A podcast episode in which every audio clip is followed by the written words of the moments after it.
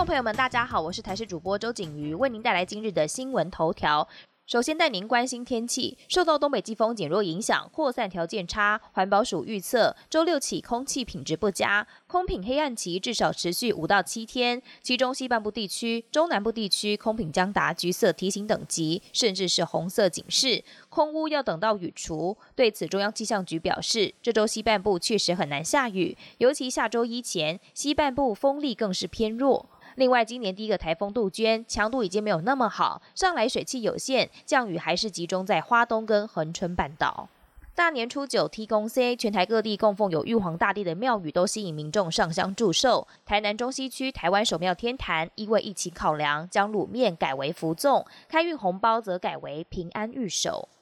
国安人事大地震，总统蔡英文展开国安团队人事新布局。为了加强对中国的理解与两岸情势研判，将现任陆委会主委陈明通转任国安局长，法务部前部长邱泰三接任陆委会主委，现任国安局长邱国正将出任国防部长。现任国防部长严德发转任国安会咨询委员，四名新国安人士将在下周立法院开议前完成交接。但在野党阵营批评蔡政府国安人事改组只看见旧瓶装旧酒，人事布局像在小圈子里玩大风吹，凸显蔡政府信任圈不大。看不到新意，更看不见可以改善两岸关系或是修补台美关系。国际焦点将来关心，美国总统拜登十九号向欧洲盟友表示，美国与国际伙伴必须为与中国长期战略竞争做准备，对抗中国的经济滥用与胁迫。每个人都应该遵守相同规则，因为美国与欧洲企业被要求公开披露公司治理结构，并遵守规则，防止垄断行为引发的腐败。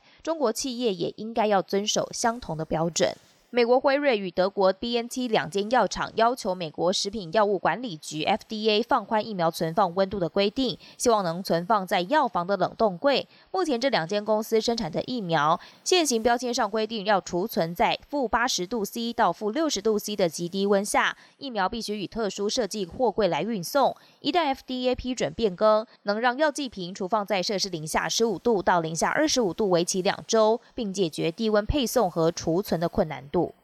美国航太总署 NASA 有史以来规模最大的火星探测器“毅力号”于美东时间十八号下午三点五十五分，台湾时间二月十九号凌晨四点五十五分，成功着陆在火星地势险峻的陨石坑，同时也顺利传回登陆后拍摄的第一张地面照。接下来主要任务是探索这神秘红色星球是否曾存在古生物。本节新闻由台视新闻制作，感谢您的收听。更多内容请锁定台视各节新闻与台视新闻 YouTube 频道。